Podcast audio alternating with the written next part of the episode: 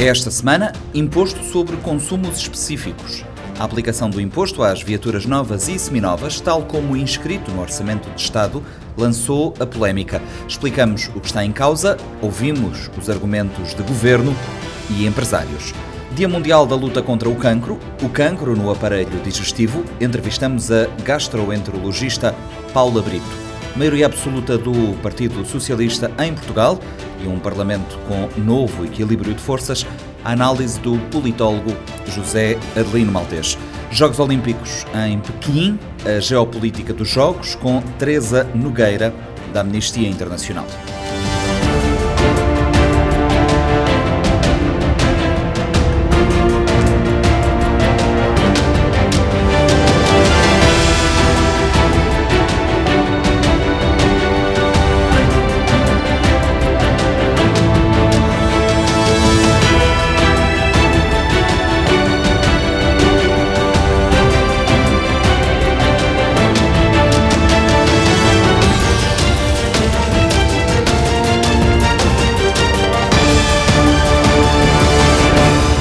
Seja bem-vindo ao Panorama 3.0. O imposto sobre consumo especial aplicado a viaturas novas e com até 4 anos, tal como previsto no Orçamento de Estado para este ano, gerou descontentamento no setor automóvel.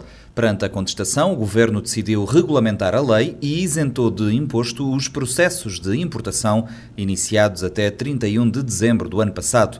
A exceção agrada aos operadores que insistem que o imposto é penalizador para as empresas. O Fredson Rocha faz aqui o filme dos acontecimentos. As viaturas importadas com até 4 anos movidas a combustíveis fósseis estão desde 1 de janeiro sujeitas ao imposto de consumo especial, o que acresce 200 contos ao custo de desalfandegamento. A medida que já está em vigor consta do Orçamento do Estado para este ano e não se aplica, entre outras situações, à importação de viaturas de transporte de passageiros, como táxis ou autocarros. O governo explica que a aplicação do imposto sobre o consumo especial visa incrementar a importação de viaturas elétricas que estão isentas de impostos. O ministro das Finanças, Olavo Correia, também diz que o alargamento do imposto às viaturas novas e seminovas é a solução encontrada perante a situação que o país atravessa. Sempre que há agravamento de impostos, eh, as pessoas viajam, não é? Mas nós estamos abertos para dialogar com o setor privado e ver a, a, as suas perspectivas e encontramos sempre melhores soluções. É óbvio que, em face da redução das receitas num contexto da pandemia, em face da necessidade de nós termos um quadro orçamental equilibrado uh, para evitar o aumento galopante do endividamento público, temos de mobilizar mais recursos endosos.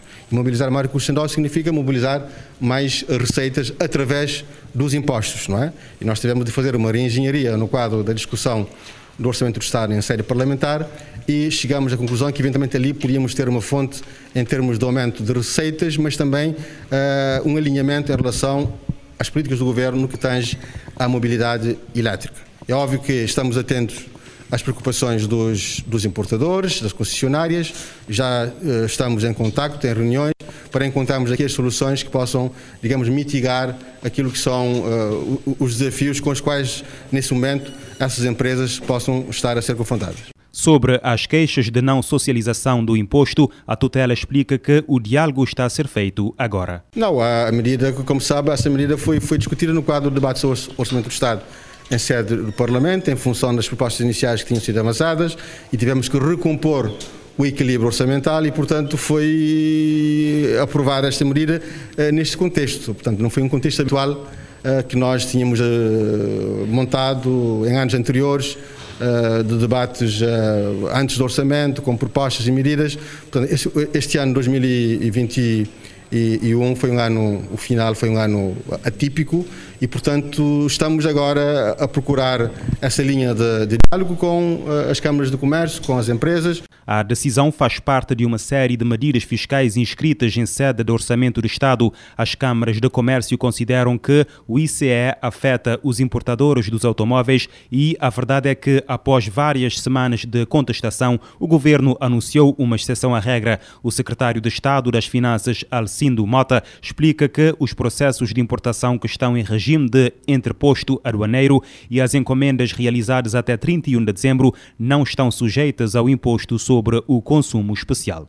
Por exemplo, portanto, fez uma encomenda ou está em produção, portanto, na fábrica, ou está em processo de, de embarque nos navios, mas ainda não chegou aqui ao porto. Portanto, são encomendas que, entretanto, consegues provar que o processo de facto iniciou-se até 31 de dezembro. Também temos uma outra situação das vendas contratualizadas. Isto é, um operador vendeu a um cliente uma viatura e ele tem prova, do, através do contrato ou de um adiantamento que fez a concessionária e que se iniciou em 2022. Entretanto, a tramitação aduaneira dar-se agora, desculpa, em 21, né?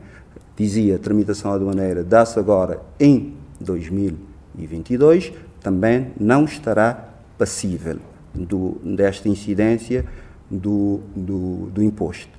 As importadoras de viaturas contactadas pela nossa reportagem consideram que a medida vai suavizar a situação, mas não resolve o problema. Na cidade da Praia, Rui Teixeira, proprietário da Multimarcas Auto, diz que a medida é de louvar porque iria prejudicar negócios já feitos. É, ouvi que, que vão isentar uh, o imposto de negócios já fechados antes de, do final do ano, não é? ou do início de 2022 eh, e para as viaturas em trânsito também, viaturas que estão no mar, ok? Também temos a situação, penso que vão isentar as viaturas que já estão nos entrepostos, ou seja, e, e também no posto, no, no, Porto Marítimo lá embaixo, é, é de louvar essa, esse reconhecimento do Governo em ver que, que ia prejudicar gravemente os negócios já feitos, né? Nesse sentido, acho que é de louvar o Governo. Na Bávaro Motors, Veríssimo Pinto, responsável pós-venda da empresa, não vislumbra grandes alterações. Eu não vejo grandes alterações ao, ao que foi feito. Para a empresa que tem contratos assinados e que tem encomendas, está tá bem.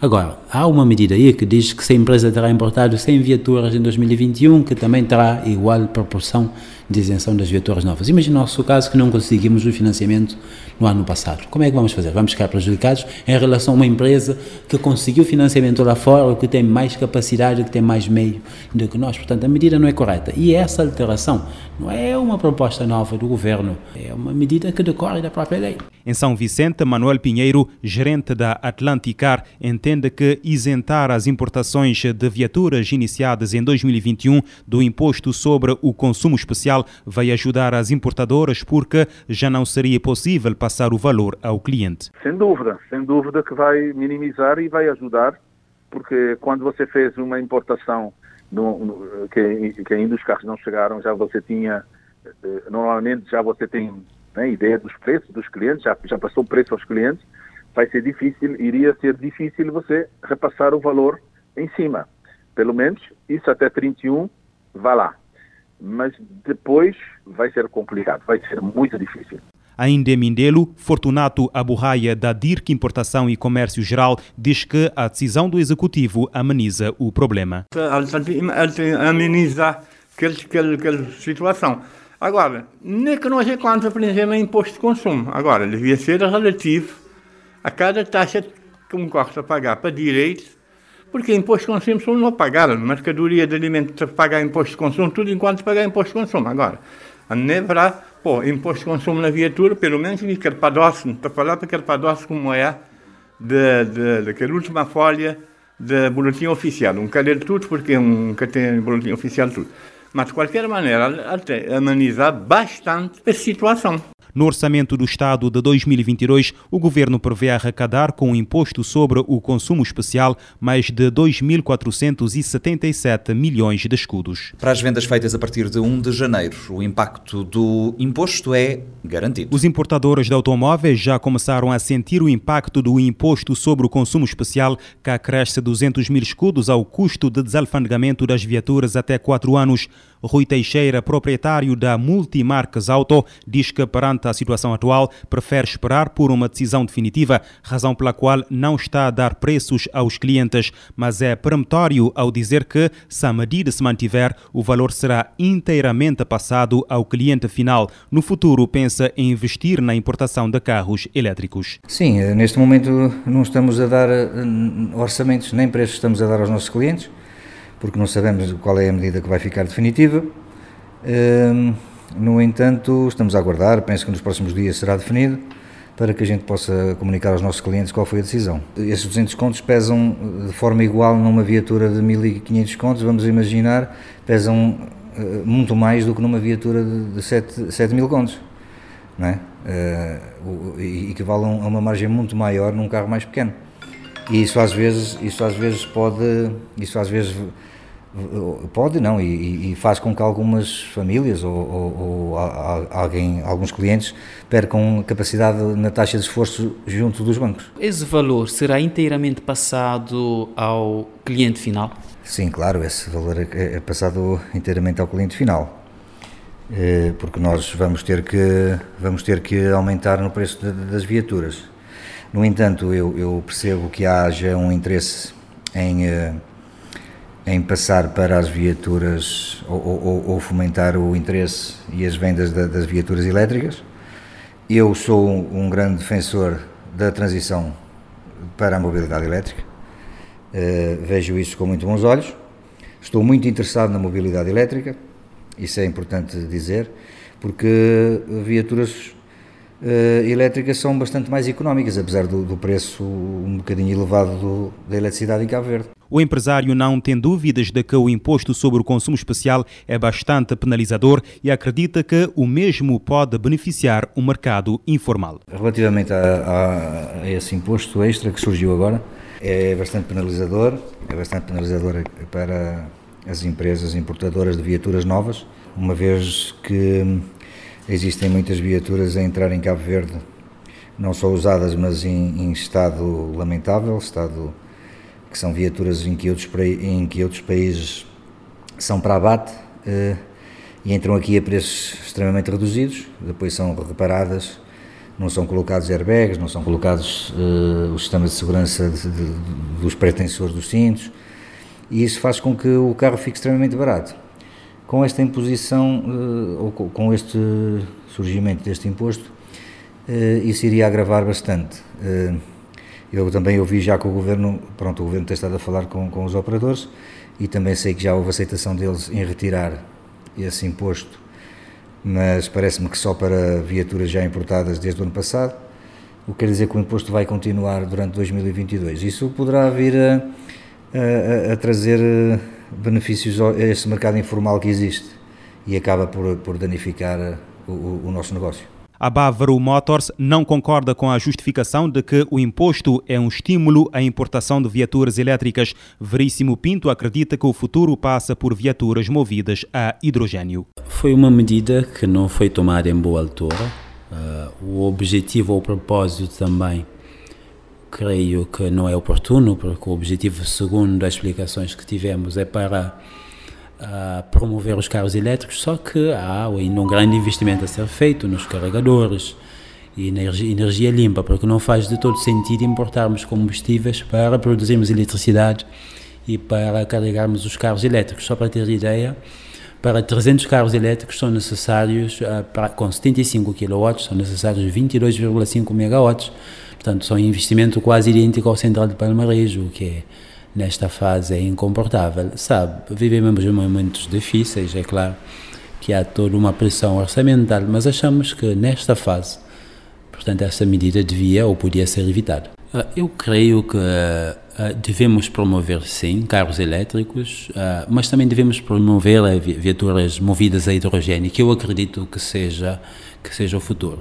Sou da opinião, com devido respeito pela opinião contrária, que este imposto devia ser totalmente uh, extinto uh, nesta fase. Veríssimo fez as contas e classifica 200 contos como um custo absurdo. Afeta sempre, até porque esse valor afeta também a própria empresa, porque temos que pagar esse valor a quando da entrada do armazém afiançado. Imagine, nós neste caso, que depois de longo tempo de negociação com a banca, conseguimos um financiamento para 110 viaturas. Imagina agora pagar 200 contos para 110 viaturas, estamos a falar de quase 20 mil contos, sem que tenhamos faturado absolutamente nada. Portanto, a quando da entrada do armazém afiançado após a vinda dos carros, sem faturar, sem vender os carros, temos que pagar 22 mil contos no mercado e no país onde vivemos. Portanto, é um absurdo. Em São Vicente, a DIRC Importação e Comércio Geral já tinha as contas feitas para o processo de desalfandegamento de viaturas que chegaram no início deste ano ao país. Não fazer todo o esforço para trás fora, porque não quer dar contar com aquele despesa. Inclusive não tinha dinheiro para que os quatro corre. Agora não terá três, lá fica um. Porque aqueles três corre pagar 217 conto ou qualquer coisa assim no gente. Agora fica aquele outro lá. De maneira que foi, ele foi duro. E ele continua a ser duro, porque eles vêm criar nós um problema na, na, na vender corre. Que quem que tem que comprar, por exemplo, um carro mal daquele que a gente está dentro de Grinci, não está vendendo para 1.650 conto, mais IVA. Agora não. Não tem, não tem dois, que é dois que vem, mas não tem um, que é outro está lá, esse Chevrolet Trax. Te esperava essa tinha alguma solução, porque não era poder aguentar aquela coisa lá. E fiz inclusive mandar pescadinha na América, que ele viver lá, que ele é dono de empresa. Ele manda buscar dinheiro na América para poder tirar aquele outro carro. Fortunato Aburraia não é contra o imposto sobre o consumo especial, mas defende que deveria ser aplicado em percentagem do valor do carro. O valor será inteiramente passado ao cliente. Automaticamente, nós somos aquele valor. Nosso valor é aquele, aquele despacho inteiro. Aquele documento já também lá inscrito. Imposto de consumo 200 contra. Porque nem só 200. Porque quando você somar tudo que ele despesa, ainda fica em 15% automaticamente que 200 contos a tomar, a tomar 30 contos de imposto de consumo. Malta, quem se compra carro, normalmente isso vai para a banca, que tem aquele dinheiro tudo, isto tem parte. Quando vão meter 200 contos mais, que já não é 200, é 230 quando vão fazer o cálculo de venda, ele também está a sofrer naquele IVA que ele está a pagar de compra daquele carro. Então está a ser ido uma vez.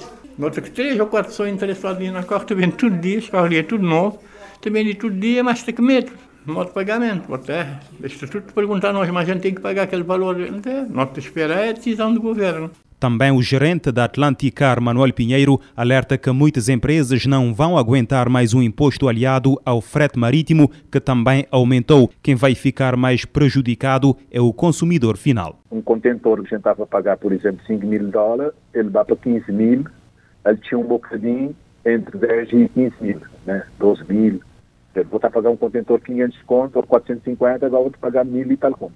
Olha, é, essa, essa medida, essa medida é, vai ter um impacto muito, muito forte na importação de, de, de viaturas e, e que, que, que, além de, do, do, frete, já está caríssimo, agora mais um imposto em cima, eu, eu, não sei se vai ser viável. Muitas empresas vão, vão, vão, vão ter que repensar, parar, porque não, não vão aguentar. E, e quem que vai e quem vai ser o maior prejudicado é o consumidor final. O valor vai ser inteiramente passado ao cliente final? Claro, o valor vai ser passado ao, ao preço final da viatura. A Atlanticar suspendeu a sua licença de importação de viaturas desde 2020 por causa da pandemia. Questionado sobre eventuais propostas que tem para compensar este aumento, Manuel Pinheiro diz que ainda não pensou no assunto porque não sabe como é que o mercado vai reagir.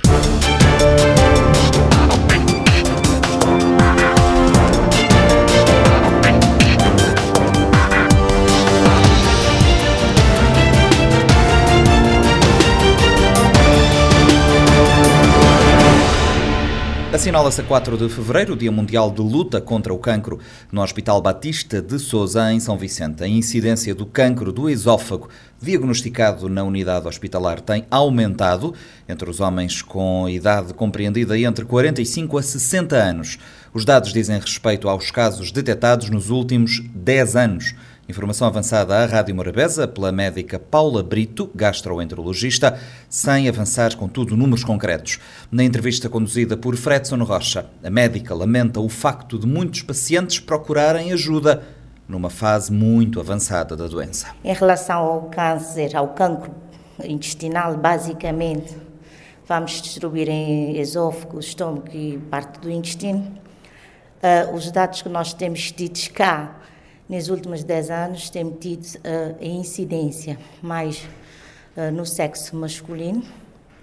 Geralmente é o câncer do esófago, numa idade mais ou menos de 45 a 60 anos. Portanto, uh, no sexo masculino e ligado a fatores de riscos como o tabagismo e o alcoolismo. Em termos histológicos, o que é que nós temos prevalência cá? É o carcinoma epidermoide do esófago, que é o mais prevalente cá a nível de São Vicente ou Barlavento. E a nível de, de números, eh, pode-nos avançar alguns dados ou nem por isso? É sim, e, em termos locais, nós, eh, eu vou falar mais ou menos os últimos dados que nós temos em relação à Organização Mundial de Saúde a nível da África. Nós podemos dizer que o cancro, de uma forma geral, duplicou os valores nos últimos 20 anos.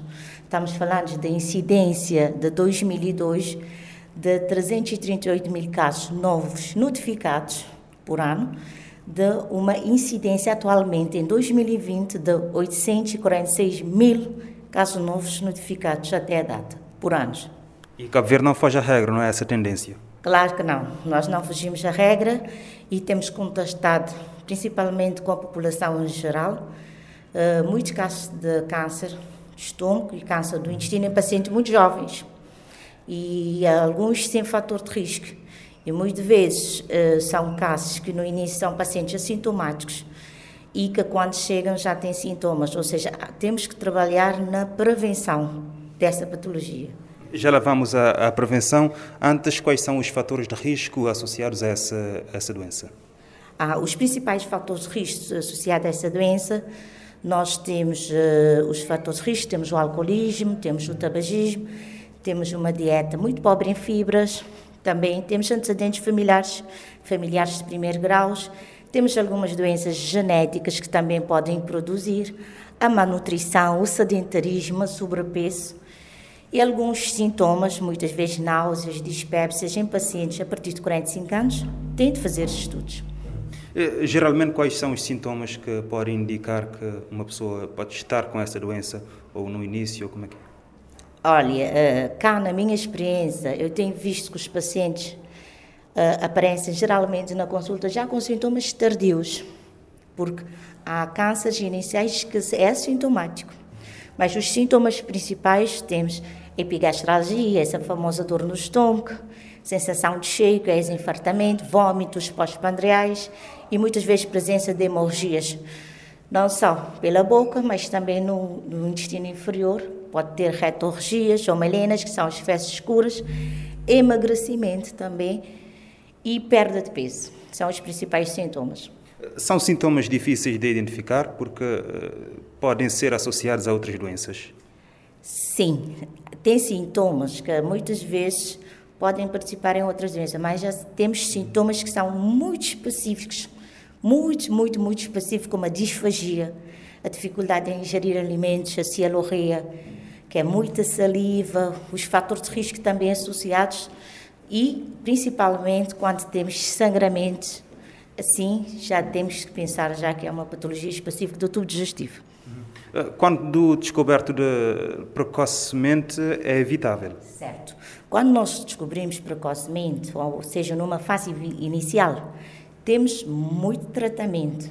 Temos químio, temos rádio e também tem um bom prognóstico. Agora, na fase já avançada, muitas vezes, quando tem lesão à distância, ou seja, o câncer não está somente no tubo digestivo, já pode ter raízes, que é as famosas metástases, em outras zonas, que já o prognóstico é um prognóstico muito mais difícil, um prognóstico muito mais complicado e que muitas vezes já não conseguimos nem fazer tratamento cirúrgico.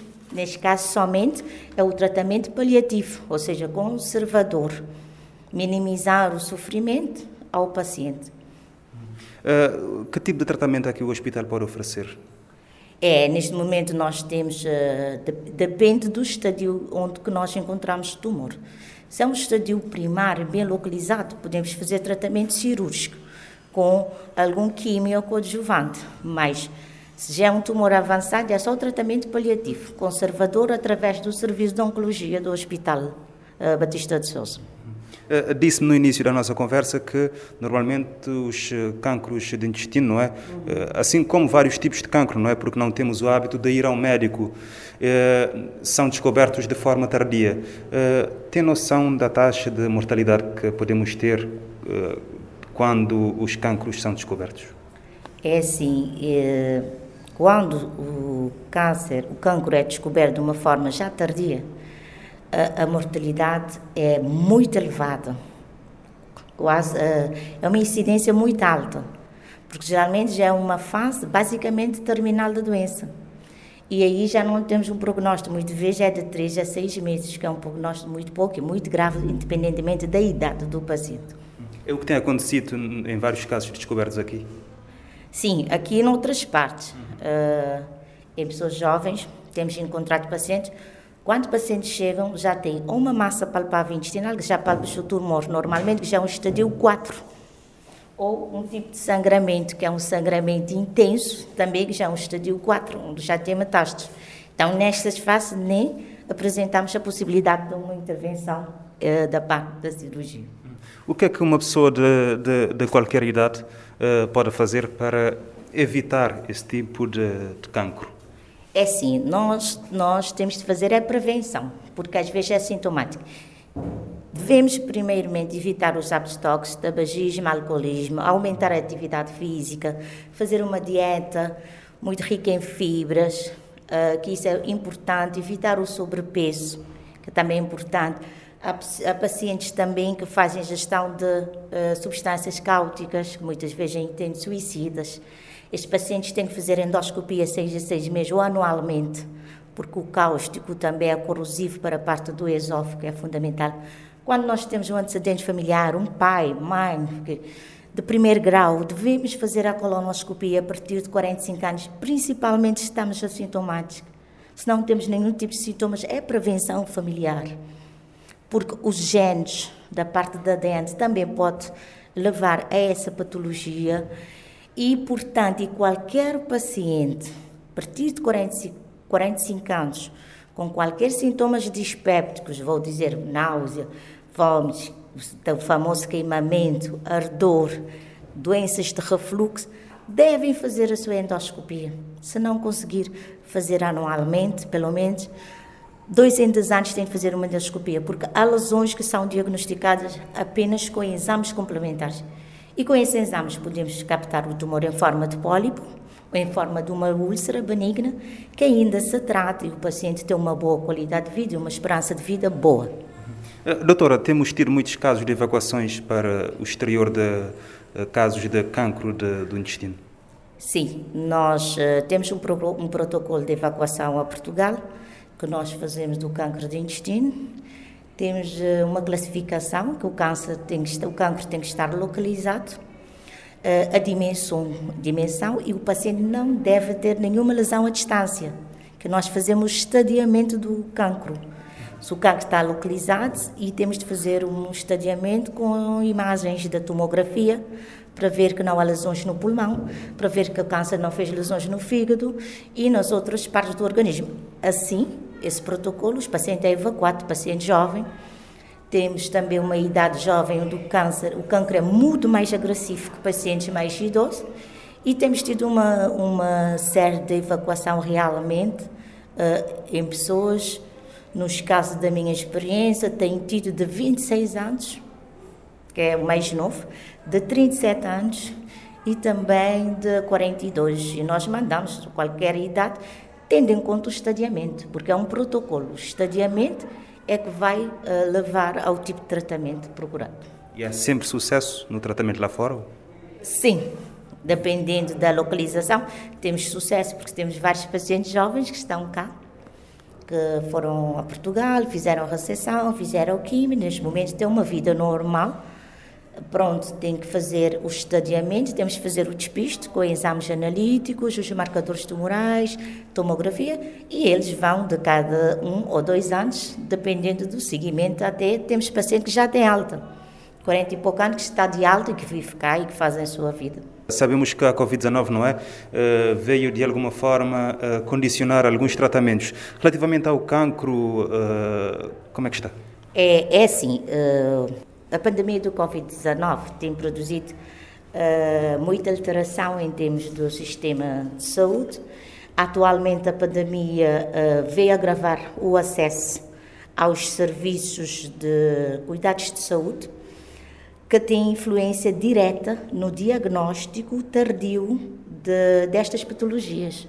Porque, por causa da Covid-19, diminuímos muito a parte da da, investigação, ou seja, a parte da prevenção, e também os próprios exames. Os próprios exames, que são fatores para despiste, que também e isso pode influenciar que nós podemos detectar esse, esse cancro já numa fase muito mais avançada.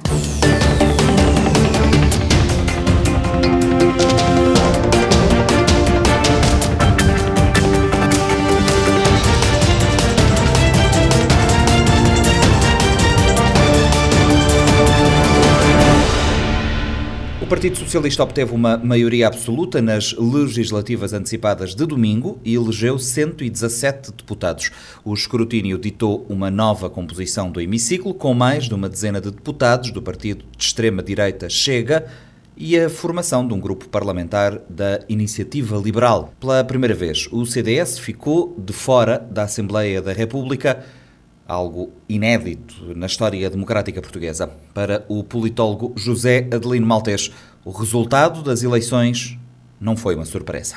Surpresa, talvez não. Novidade, sim, porque desapareceu um partido tradicional em Portugal, que era o CDS, emergiu o Chega, que se situa na, na família europeia das direitas radicais e cresceu fortemente um partido liberal que tinha pouca representação parlamentar em Portugal e que faz parte da terceira família política europeia. Portanto, neste sentido, há uma novidade no Parlamento português porque estes dois novos grupos não constavam da, normalidade da repartição do espaço parlamentar. Portanto, há um Portugal político novo, uma maioria absoluta do PS, um PSD que é o número 2 eh, fraquinho, e depois uma compressão do PC, uma redução drástica do Bloco de Esquerda, um desaparecimento quase da, da, do Partido Ecologista, ficou só com um deputado, portanto o que significa que há uma nova distribuição do espaço parlamentar em Portugal. Como é que explica a dissonância entre as sondagens e o resultado destas eleições? Eh, foi que, que o Partido Socialista recebeu muitos votos do centro e, e, muitos que vieram do tradicional eleitorado do Bloco de Esquerda e do PCP. Eh, foi isso. E as sondagens, e as empresas de sondagens eh, não estavam preparadas para este modelo de participação eleitoral destas novas forças. Portanto, não, não acertaram, porque, sei lá, eh, cada empresa tem as suas freguesias tipo, tem sua tradição, que funcionam relativamente bem quando o eleitorado se comporta conforme as anteriores eleições, mas não foram capazes de captar a novidade. É, é simples, tem que se adaptar aos novos tempos e gastar mais dinheiro.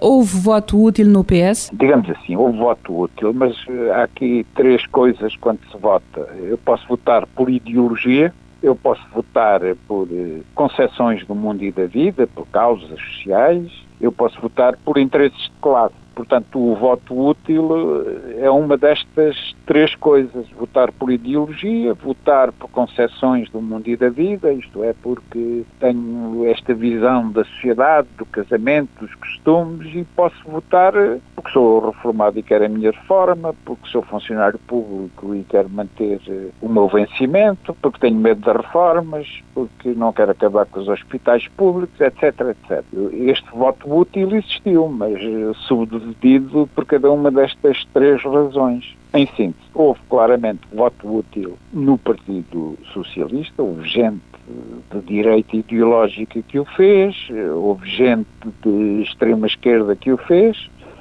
eh, foi no Partido Socialista que conseguiu captar de um lado e do outro, houve um certo voto útil no, no PSD e os outros são votos de novidade, de novas situações. Uh, António Costa conquista uma maioria absoluta depois de seis anos de poder e com uma pandemia nos últimos dois. Isto não é habitual? Não é, mas passa a ser. Quer dizer, ele agora não tem desculpas para governar conforme o seu programa, não é?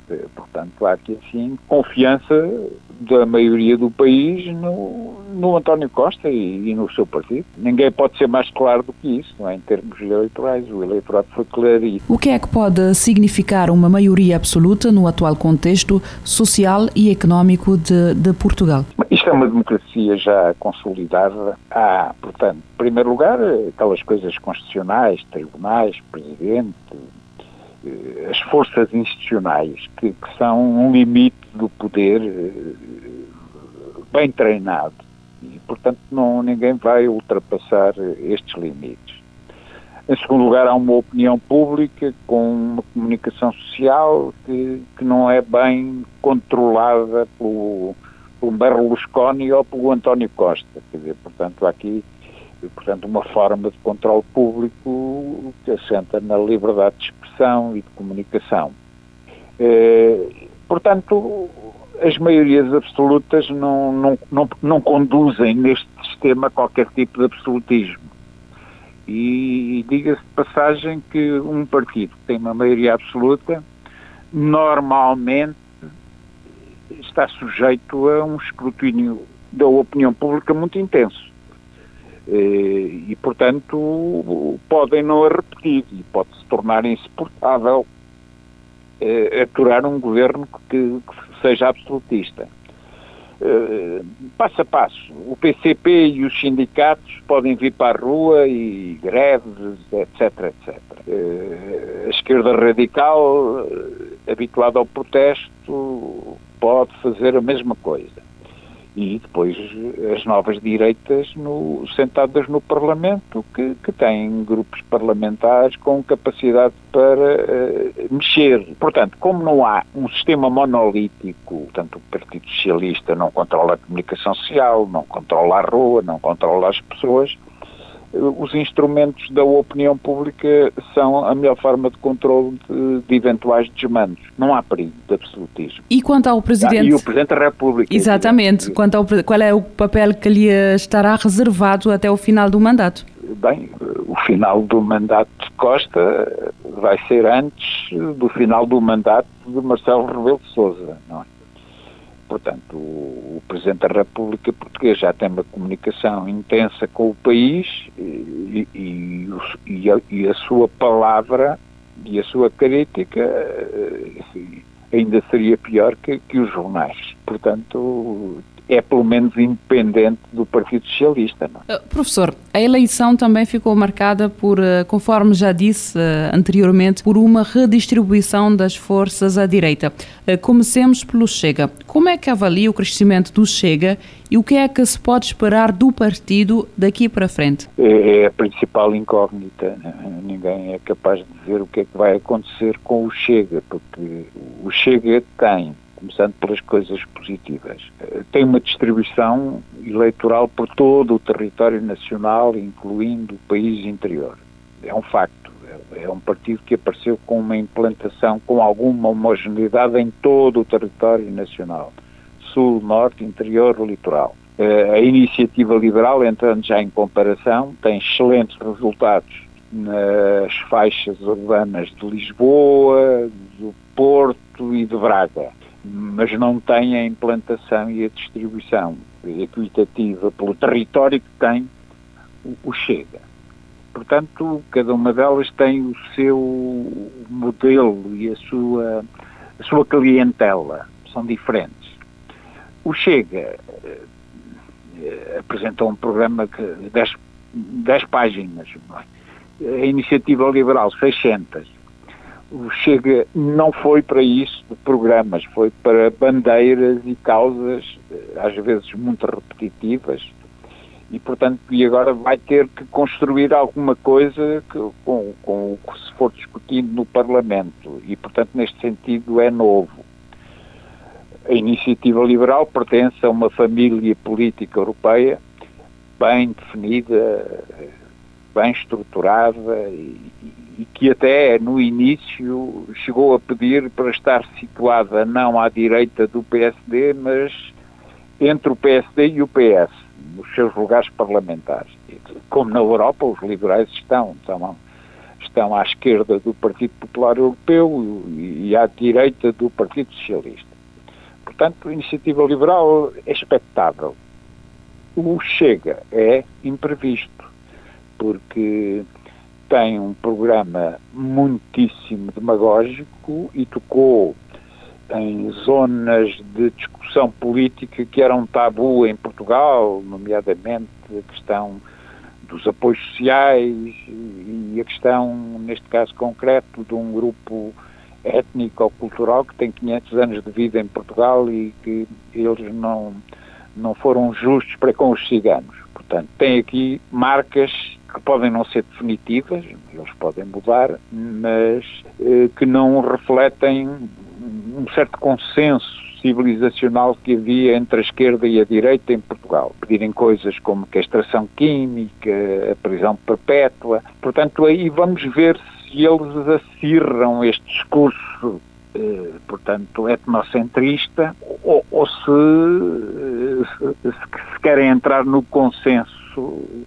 em Portugal. Para isso, agora ninguém pode fazer nada porque foi o povo que os escolheu e eles têm eleitores e refletem um, um sofrimento importante de, de, parte da sociedade portuguesa que, que, quanto à má distribuição dos subsídios, mas também estão presos a uma família europeia que, que não é assim muito recomendável em termos civilizacionais porque querem uma Europa fechada contra a imigração e, portanto, isto pode causar muita dor em Portugal. Vamos ver se eles evoluem ou se acerram este discurso etnocentrista. E quanto ao PSD, parece que terá um novo líder. Eh, que espaço para o PSD perante esta direita reconfigurada? O PSD concorre com o PS e tem que apresentar um programa que, que discuta ponto a ponto com o Partido Socialista. Não é? Tem que ter uma grande reconversão uh, em termos de atores políticos, porque o PSD padeceu aqui de falta de atores políticos. Agora, o PSD tem o Presidente da República. O PSD pode apresentar uma solução eh, maioritária, como teve na maioria presidencial, eh, também absoluta do Presidente da República. É uma questão da reconversão interna. Não, não há uma rejeição do PSD, houve uma rejeição dos programas apresentados pelas lideranças do PSD. Agora, eh, digo isto de uma forma simplista, mas que é verdadeira, um partido tem um Presidente da República com mais maioria absoluta, pode também um dia ter uma maioria parlamentar absoluta. Não é? Professor, e quanto ao CDS, saiu do Parlamento, o que é que aconteceu para que um partido relevante na história democrática do país tenha chegado ao ponto de desaparecer da primeira linha da política portuguesa? Não aconteceu nada, foi o povo que não votou neles. Isto, a democracia não depende das boas intenções dos partidos, depende da recepção que, que o povo faça nos apoios. Portanto, o CDS não teve apoio do povo e, portanto, agora é um problema de estudarmos as causas do porquê de, dessa situação. Eu acho que houve aqui, há muito tempo que o CDS, isto é, desde Paulo Portas, era um partido da vertigem marqueteira, marqueteira, show-off, soundbite, eh, desleixou da ideologia, desleixou de, de, de um investimento eh, de ser capaz de ir ao terreno conquistar votos sozinho, isto é, encostou-se ao PSD e vivia de coligação com o PSD. É, portanto, agora há coisas eh, na política que só o CDS pode trazer, sei lá, uma perspectiva conservadora que não seja reacionária, uma perspectiva social cristã, eh, que não seja confessional portanto, há, e até uma atitude centrista. É, é, portanto, esses valores não estão representados no Parlamento, quer dizer, eles podem eh, trabalhar para voltarem à sua situação histórica e, e que é necessária a Portugal. Até as próximas eleições, há espaço para que o CDS volte a ocupar o seu lugar na primeira linha da política portuguesa, no seu entender? Eu acho que sim. Eu acho que há. Desde que eles eh, se deixem tantas quesilhas e, e se apresentem com os valores que ainda possuem eh, de uma forma unida. Acho que sim. Eh, quase no fim desta entrevista, mas ainda falta-nos um regresso rápido à esquerda. Como é que analisa os resultados do, do Bloco de Esquerda, PCP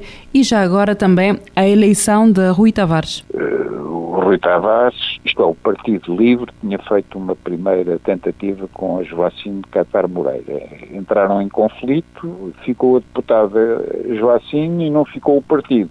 Agora eles foram à luta, continuaram e agora apresentaram aquilo que é a matriz fundacional do partido mais uma vez e tiveram votos. e, portanto, tem lugar porque aquele espaço ecossocialista, eh, portanto, tem uma família europeia, tem, eh, tem tradição e tem posição possível na, no Parlamento português, até porque o PAN, o Partido dos Animais e, e Natureza, eh, sofreu uma grande debacle e, e, portanto, o Rui Tavares representa muito bem esse espaço e é um espaço necessário e é um espaço de construção.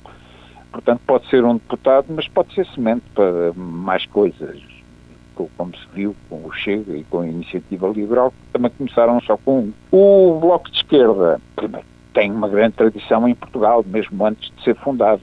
Portanto, uma mistura de ex-trotskistas com tipos da linha marxista-leninista albanesa, com tipos dissidentes do PC. É uma família que congregou estes três elementos e, e que marcou presença e criou militantes e tem qualidade e tem um, uma importância cultural e nos meios comunicacionais muito intensa Agora, foi punido porque eh, os seus apoiantes anteriores queriam uma aliança com o Partido Socialista, coisa que o partido não fez. Portanto, é, é um momento de recuo, mas não é um momento que aponta ao declínio, nem ao fim do partido que há de recuperar naturalmente a influência que já teve e continua a ter, mesmo sem muitos deputados no Parlamento.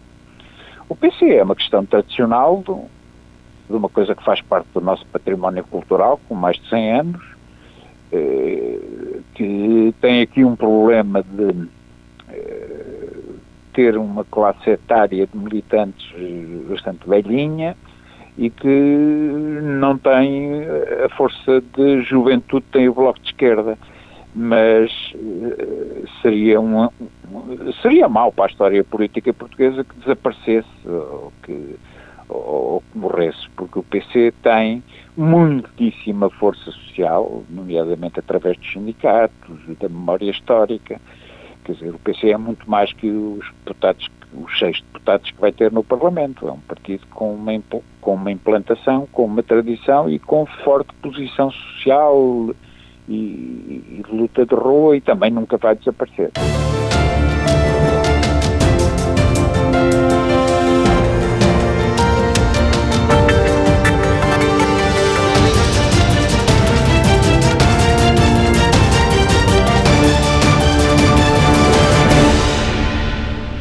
Jogos Olímpicos de Inverno começaram esta sexta-feira em Pequim. O presidente russo marcou presença na cerimónia de abertura para anunciar com o homólogo chinês uma visão comum em matéria de segurança internacional. Isto depois de Pequim ter dado seu apoio à Rússia na crise ucraniana.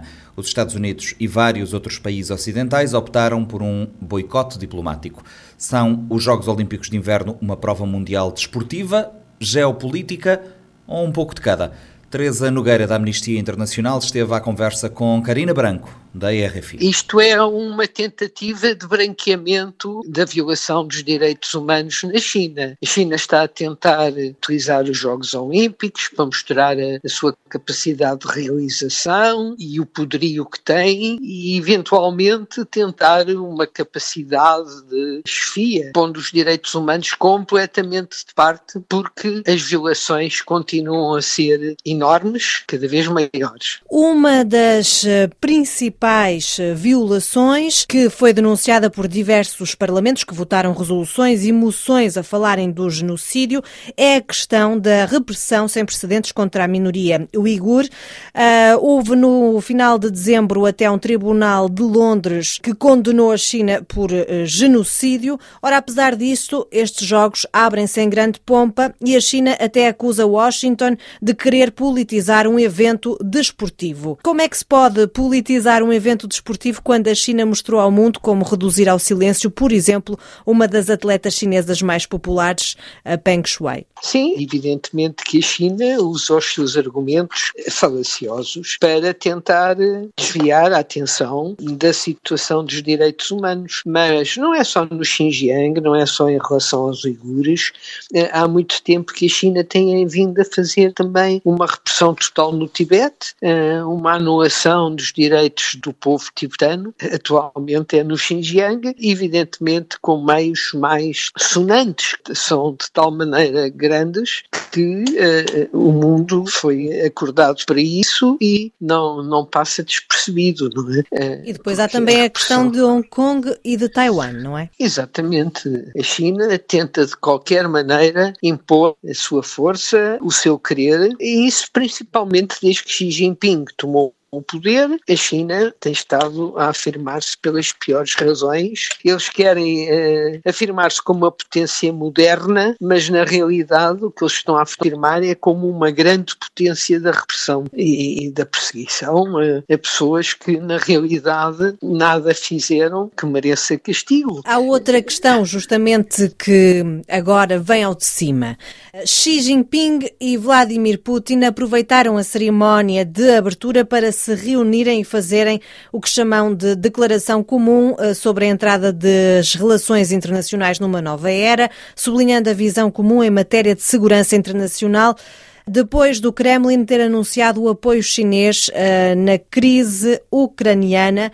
O que é que representa este gesto, este, hum, esta aliança agora bem visível neste evento mundial? Para já representa um tremendo perigo para a paz mundial. Em segundo lugar, trata-se de dois uh, ditadores cujo bem-estar do povo pouco lhes interessa. Uh, o que lhes interessa efetivamente é o seu poder. Uh, o Putin não está a ter uma grande popularidade interna e e uh, daí talvez será um dos motivos para uh, a tentativa de afirmação externamente, afirmação pelos piores meios. O Xi Jinping há muito que tem tentado aumentar o Império Chinês, sim, porque aquilo na realidade é um império que trata-se de colonialismo, colonialismo em relação ao Xinjiang, colonialismo em relação ao Tibete e ameaças em relação a Taiwan e Hong Kong, eh, o Xi Jinping tem, por todos os meios, tem feito tudo para que todos os povos se submetam, se submetam. Lá está, mas agora a questão uh, das tensões uh, entre os ocidentais e a Rússia, tendo como pano de fundo uma hipotética invasão à Ucrânia, impôs-se aqui uh, no calendário. Ou seja, esta é uma prova mundial desportiva ou geopolítica, os Jogos Olímpicos de Inverno em Pequim? Eh, na realidade está a ser uma prova geopolítica com quase que, eu diria, a conivência do Comitê Olímpico Internacional, que já não é novo, porque ao calar-se perante todas as violações que se verificam, nomeadamente contra Peng Shuai, eh, é uma tenista internacional e, portanto, o Comitê Olímpico, quando se cala, quando deixa passar, está na realidade, eh, na prática, a ser conivente com a repressão. Um Estado coisas que não é nada o de paz e de concórdia que devia existir nos Jogos Olímpicos. Mas então, que peso é que o, o Comitê uh, Olímpico Internacional poderia ter? O que é que ele poderia fazer, na sua opinião? Declarar que a China tem o dever de acabar com a, a repressão da liberdade de expressão e eh, o próprio direito de existência dos povos. O Comitê Olímpico deveria, pelo menos, fazer uma declaração no sentido de pedir à China que respeitasse eh, os direitos humanos eh, no seu território, eh, como condição eh, de paz que, e de concórdia que eh, deve rodear os Jogos Olímpicos. Não é? Os Estados Unidos, o Reino Unido, a Austrália, o Japão, a Lituânia, os Países Baixos, muitos uh, outros países não enviaram representação oficial para Pequim. Uh, isto tem ainda algum peso, uh, este boicote diplomático, ou até joga a favor da imagem de antagonismo que a China e agora a própria Rússia unidas querem dar de declínio do Ocidente e de exportar do Oriente? Não, não, não joga a favor, é, é uma chamada de atenção. É claro que é uma chamada de atenção fraca que, em termos práticos, não faz a China e a Rússia arrepiar caminho, mas pelo menos eh, convém que o mundo não esteja a dormir em relação a estas coisas, porque o primeiro passo para contrariar ditadores é realmente expor ao mundo é aquilo que eles estão a fazer. A China e a Rússia aproveitarão isso conforme muito bem entenderem, mas as pessoas ficarem caladas é bem pior. Ora bem, esta é uma edição sem público para manter a política zero Covid. Eh, é uma autêntica bolha sanitária onde os atletas e as delegações são separadas do resto da cidade. A China isolou-se do mundo para limpar a imagem de que a pandemia começou no seu território. Se os jogos correrem bem, Pequim pode cantar vitória? Pequim cantará sempre vitória, como aliás canta sempre, mas isso não acrescenta nada. Mas uh, o que é essencial é que o mundo não se cale e que uh, exija, uh, se possível, com, em uníssono não é possível, mas com o maior número de países que isso for possível, que exija que os direitos humanos sejam respeitados e, e o que era importante era que durante as negociações, e a China é sensível é à parte de negociações, comerciais, que durante as negociações eh, fossem firmemente exigidos eh, certos procedimentos. Panorama 3.0 o programa de grande informação da Rádio Morabeza, disponível em diferentes horários e frequências, também online em radiomorabeza.cv, expressodasilhas.cv, Spotify, Google Podcasts e outras plataformas. Estiveram comigo nesta edição Fredson Rocha, Lourdes Fortes e Ailson Martins.